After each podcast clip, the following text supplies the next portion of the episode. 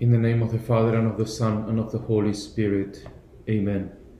Hail Mary, full of grace, the Lord is with thee. Blessed art thou among women, and blessed is the fruit of thy womb, Jesus. Holy Mary, Mother of God, pray for us sinners now and in the hour of our death. Amen. Saint Ignatius of Loyola, pray for us. In the name of the Father, and the Son, and the Holy Spirit. Amen. As we continue with our third week of the spiritual exercises, uh, the week dedicated to the meditation on the Passion of our Lord Jesus, I'd like to propose the meditation that you will find on point 290 of the book of the exercises. And it is the meditation that St. Ignatius calls from the Last Supper to the agony inclusive.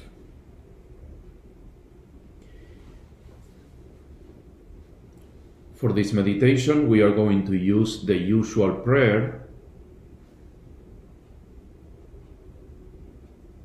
asking our Lord for the grace that all our actions, intentions, and operations may be directed to the praise and service of His Divine Majesty.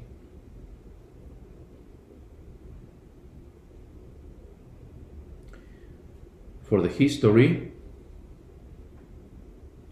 the context that will uh, give us um, a better a better situation or a better context for our meditation can be found can be found in the book in the Gospel of Matthew chapter 26 verses 30 to 46 and also in the Gospel of Mark chapter 14 verses 32 to 44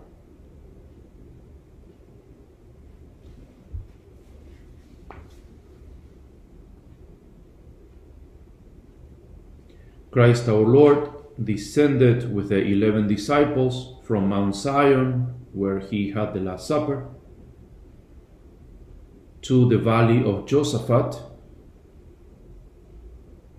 Eight of his disciples were left at a place in the valley, and the other three accompanied him to the garden.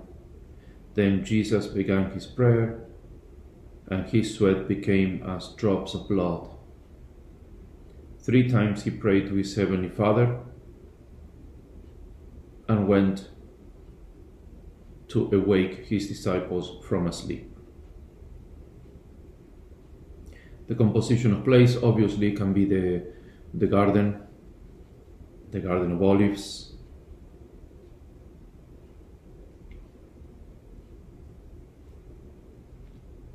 if you have seen the movie The Passion of the Christ, I mean, that's basically the opening scene of the movie,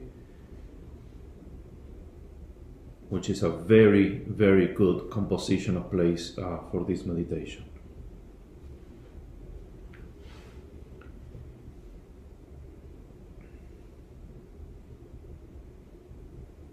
So, the first point for the meditation when the supper was finished, and after the hymn was sung, Jesus, full of fear, goes forth with his disciples to the Mount of Olives.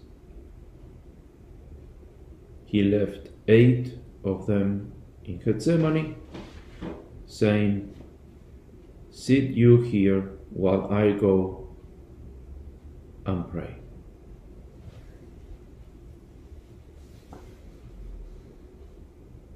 Remember that the petition for this week is very important. Is asking for the grace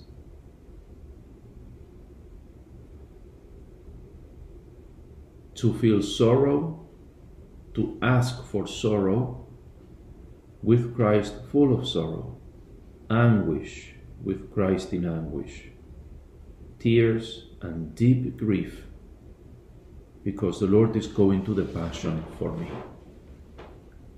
So it is a desire um, it is a petition to share in the suffering of Christ, to, to share the suffering that is oppressing the heart of Jesus. So this first point that covers, you know, from the uh, from the Last Supper, and it covers all the walk that Jesus does from Mount Zion, from the place of the Last Supper, the upper room, to the Garden of Olives. That is the first point. So the the Gospel of John in chapter 14 says that when Jesus had finished on Mount Zion, the, the Last Supper, he said, Arise, let us go. And the little group crossed the city because remember that the upper room is, is on top of Mount Zion. So they have to go, you know, down through the city. And that hour, the city was completely uh, deserted because it was around 8 o'clock in the evening. There was a bright moon. Remember that it's the Passover, so the moon was at its full. They have a they had a full moon. So that full moon gave abundant light for the walk.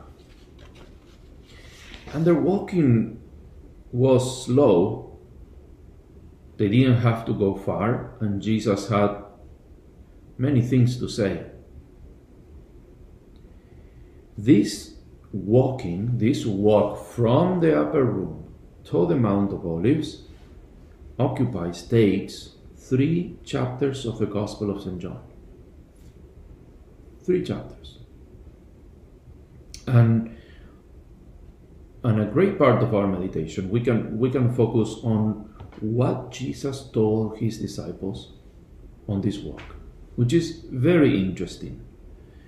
Um, St. Thomas Aquinas says that uh, commenting on, on the Passion of our Lord has a quote that says, "When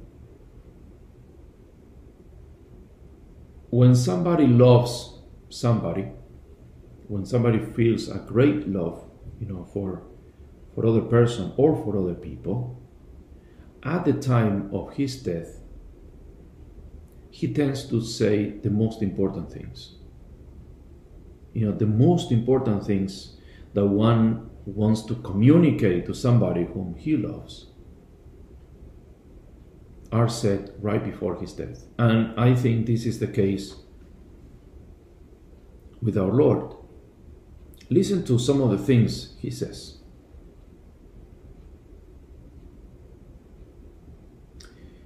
I am the vine, you are the branches. He who abides in me and I in him, he it is that bears much fruit. For apart from me, you can do nothing. That's John 15 5. 15 12. This is my commandment, that you love one another as I have loved you. Greater love has no man than this that a man lays down his life for his friends. John 15:20 A servant is not greater than his master. If they persecuted me, they will persecute you. John 16:12 I have yet many things to say to you, but you cannot bear them now. When the Spirit of truth comes, He will guide you into all the truth.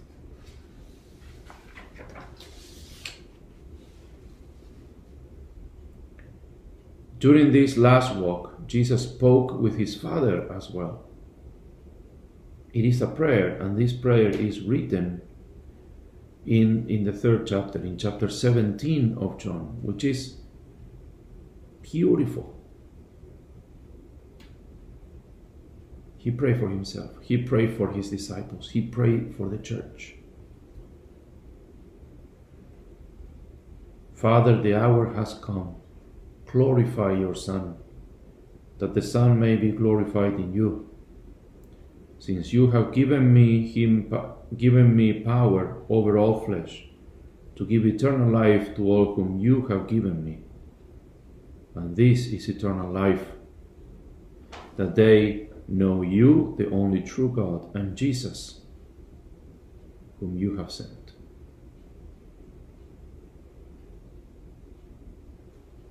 A great part of your your whole meditation could be focused on just chapter 17 because at that point jesus is, is pouring out his heart is praying for his disciples is giving thanks to god for the mission he's been given for the redemption of the world. He is praying for those that will believe in him down the centuries so the first part of the meditation can be all, you know, on the, focused on this on this walk. And remember what, what we said in the introductory talk. I mean, you don't need to be in a hurry to cover all the material. Okay? Remember that the goal of the meditation is the petition. That's the fruit. The grace that we are asking for in this case is sorrow with Christ in sorrow. If you can achieve that point by only focusing on the first, the second, or all three points, is fine. As far as you reach that point of the colloquy where you can, you know, pour out your your uh, intentions, your desires, your affections Eh, in the presence of the Lord. The second point is accompanied by St. Peter and St. James and St. John. He prays three times to his Father, saying, My Father, if it is possible, let this cup pass from me, yet not as I will, but what you will. And falling into agony, he prayed the more. He prayed all the more.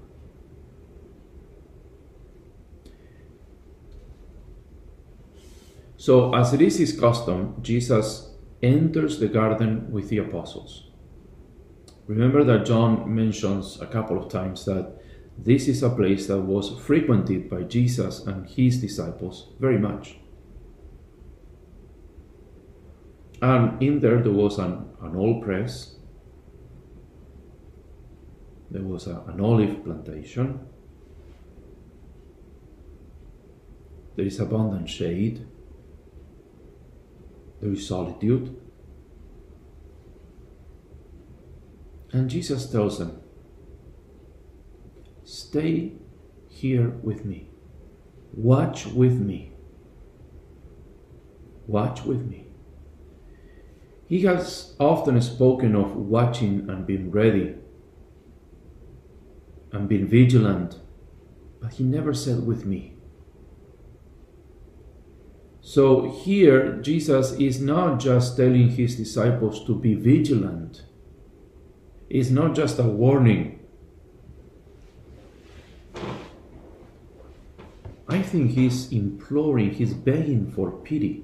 Watch with me, pray with me.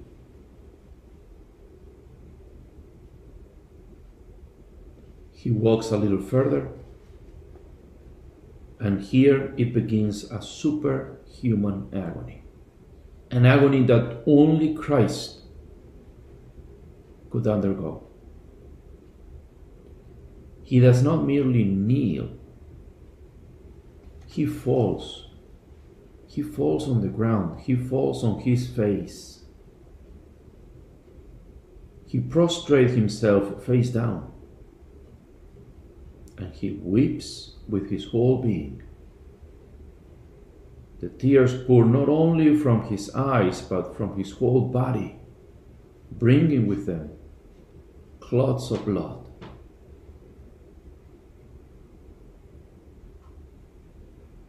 And Christ says, My soul is sorrowful even unto death. This is Psalm 54. My heart is troubled within me, and the fear of death is fallen upon me. Fear and trembling are come upon me, and darkness has covered me. The Son of Man has come to redeem man, and he takes as his own all the burdens of humanity.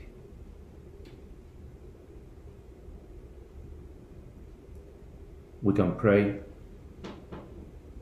about these words that Jesus says in the midst of his agony.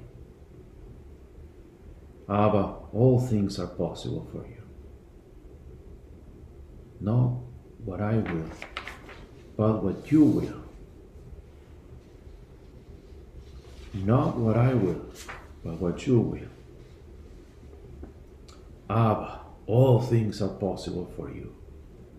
Remove from me this chalice. It is written, He became obedient to the Father even unto death and death on the cross.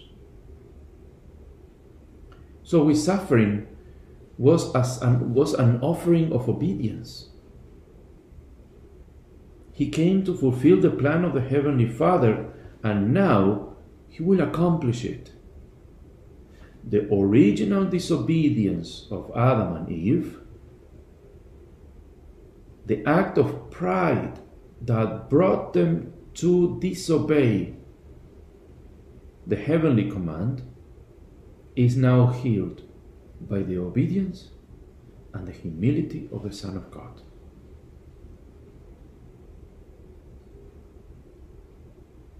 That's why St. Paul will say, through one man death entered, uh, sin entered the world, and through sin death. By the obedience of one man, redemption is brought to all.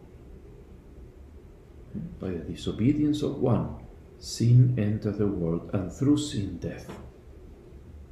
By the obedience of Christ, the new Adam, the head of the new humanity, redemption, restoration is brought to the whole of humanity.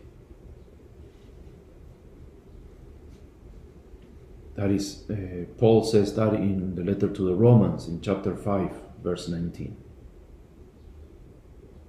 And in this, in this plea of Jesus, we can see the encounter between the superior will of our Lord,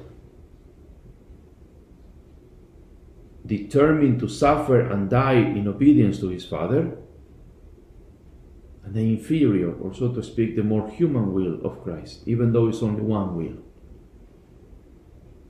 seeking to flee from what is so repugnant to nature suffering and death. In the midst of this conflict, the tormented heart of Jesus begins to beat with vehemence. Christ wants to drink the chalice completely. What a wonderful example of the of obedience to the divine will we find in Jesus.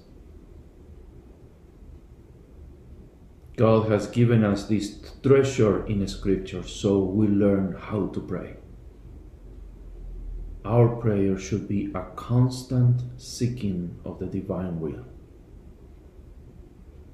Our prayer shouldn't be carried away by what we want, what we feel. It shouldn't be driven by the states in which we are. It should be driven by this constant desire to do God's will, to accomplish His most holy will in our lives. That is why it is the passion of the divine heart to which we must be specially directed. The passion of, uh, of the heart of Jesus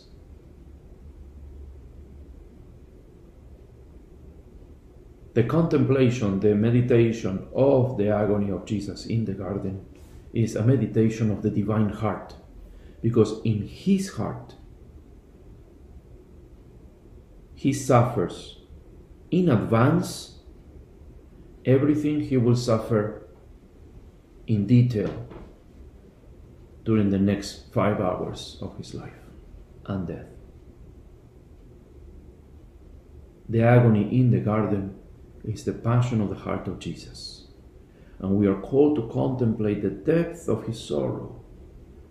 We are called to contemplate the depth of his love.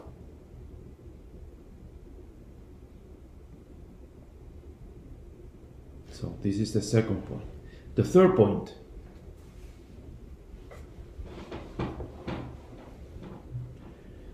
St. Ignatius says, So great was the fear that overwhelmed him that he said, My soul is sorrowful even unto death. And he sweat blood so copiously that St. Luke says, His sweat became as drops of blood falling down to the ground.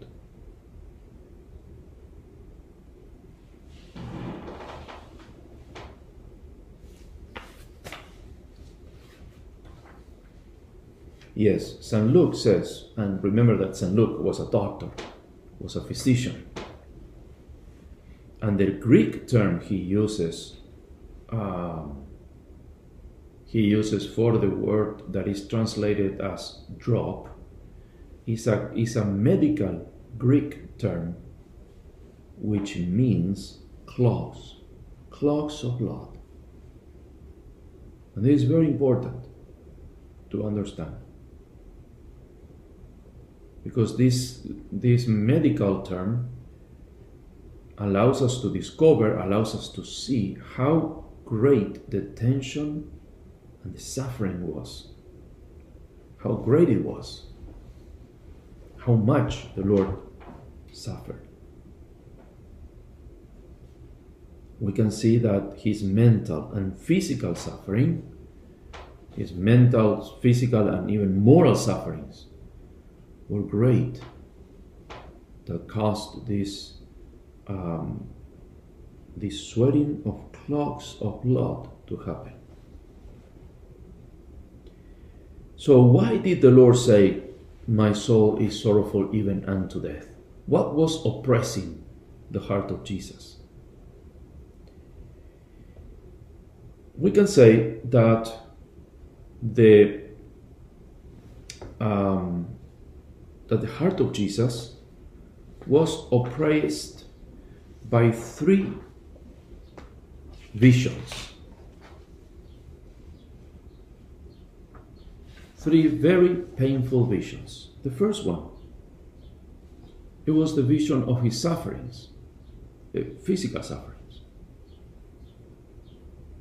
or moral sufferings.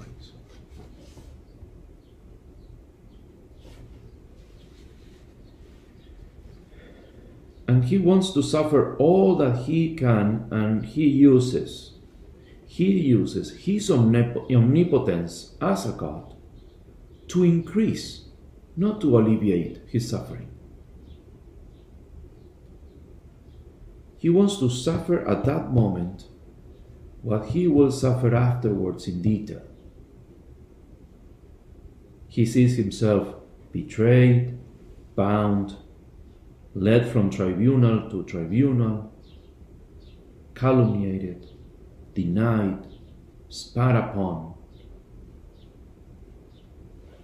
scourged, crowned with thorns, nailed to the cross, seemingly abandoned by his father, and finally dying in an agony of torment.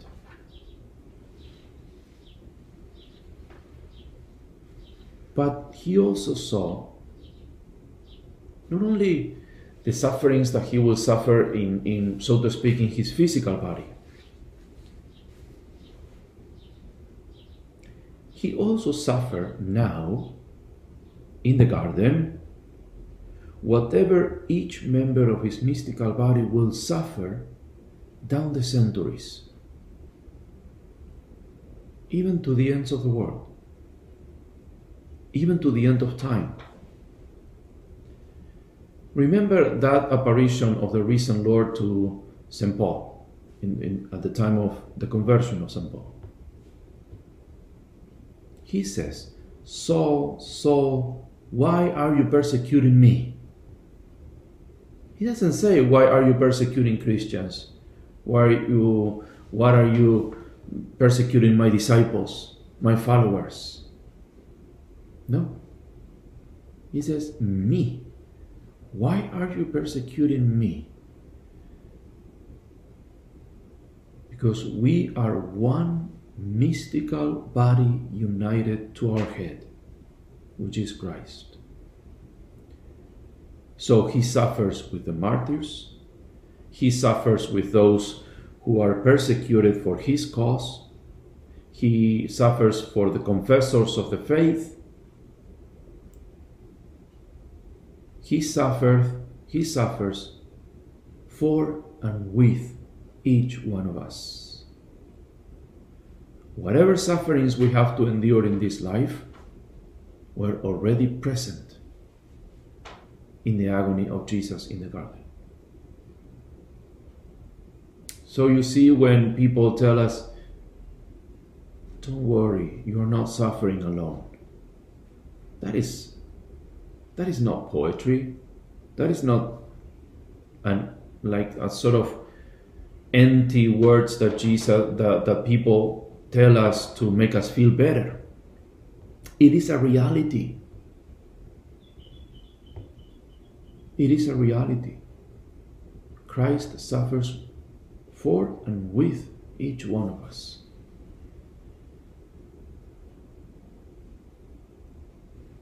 My soul is sorrowful even unto death. The second painful vision that the Lord suffers in the garden is the sins of men. The reason why Jesus became incarnate and suffered on the cross is to atone for our sins. Remember what John says in chapter 1 Behold the Lamb of God, behold him who takes away the sins of the world. He came for sinners, and he knew all along that he must fulfill, sorry, that he must to fully, he must fully satisfy for each and every one of them. Every sinner, every sin that has been committed from Adam and Eve to the end of time must be atoned for in the Passion of Christ. And now, when he sees all this immense amount of sin, he is brought face to face with God's justice and sanctity. His face is crushed to the ground. It is crushed beneath the weight of the almost infinite number of sins of all men. He kind of feels the malice and the disorder of all these sins.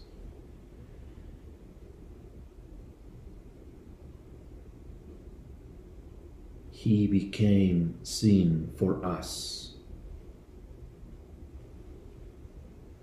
Cardinal Newman, in a wonderful writing of his The Interior Sufferings of Christ, he writes Who can imagine his horror when he finds his eyes and hands and feet, his heart and soul, as if they were the eyes, hands, feet, heart, and soul not of God, but of the evil one. Imagine that, that moment. Christ is loaded, brought down by this infinite amount of sin, and he is brought before God's justice and sanctity. And we too, sinners, were present to him in that agony.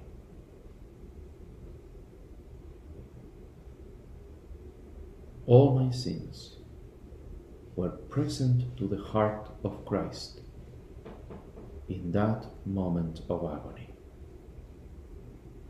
That is why our Lord says, My soul is sorrowful even unto death.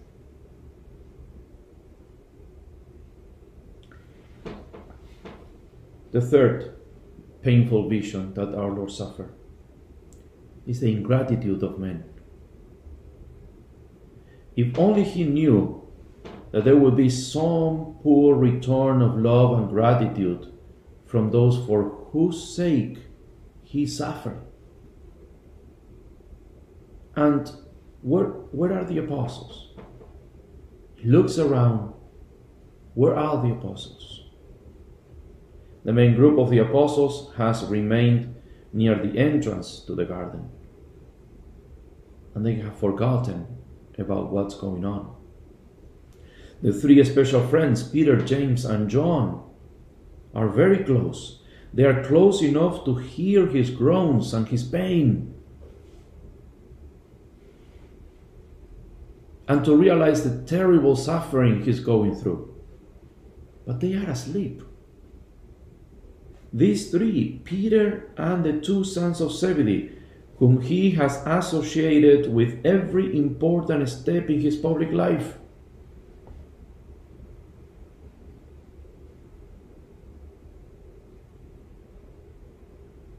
He has made, so to speak, partners. He made them partners of his secrets.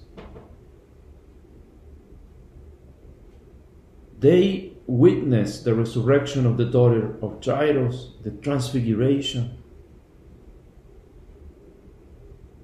He just asked them, Watch and pray with me. But they don't understand. They have no idea what's going on.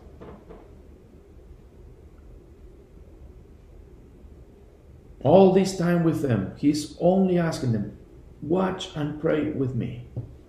Stay with me. But they don't understand his grief. Only once in his life, Jesus asked them for their help. And they did not give it to him. And Judas, Judas is already plotting against him. He looks around, and this, this is a terrible scene of his apostles. Completely oblivious of what is going on. And Judas plotting against him. And he looks around. He looks around the ages and he sees ingratitude and indifference from an overwhelming majority of mankind.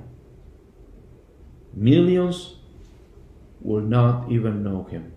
Others will reject him, which is worse. Many, even among his friends, will prove terribly ungrateful. We can apply to him the words of the prophet Isaiah I looked around, and there was no one to help. I sought, and there was none to give aid. Or the words of Psalm 29 What profit is there in my blood? What profit is there in my blood? These are the three visions that oppress the heart of our Savior to death. Look at him. Look at Jesus, prostrated on his face. The whole drama is enacted between Jesus and heaven.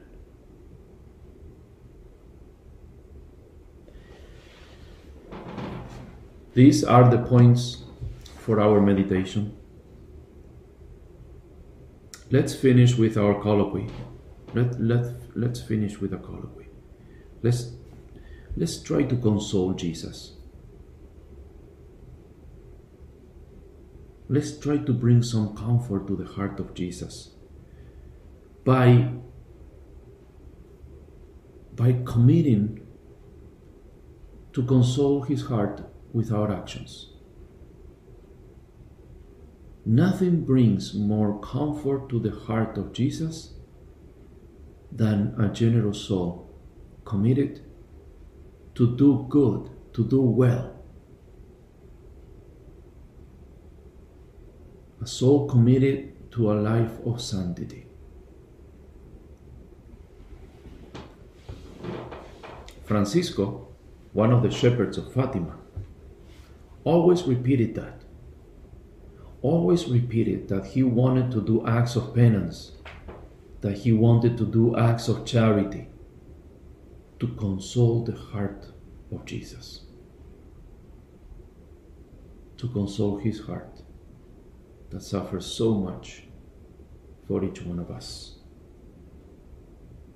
As we reflect on the passion of our Lord, as we pour our thoughts, as we talk to the crucified, suffering Jesus, let's think.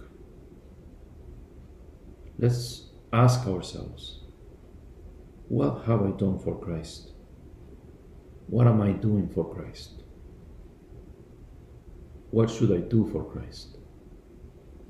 In the name of the Father, and of the Son, and of the Holy Spirit. Amen.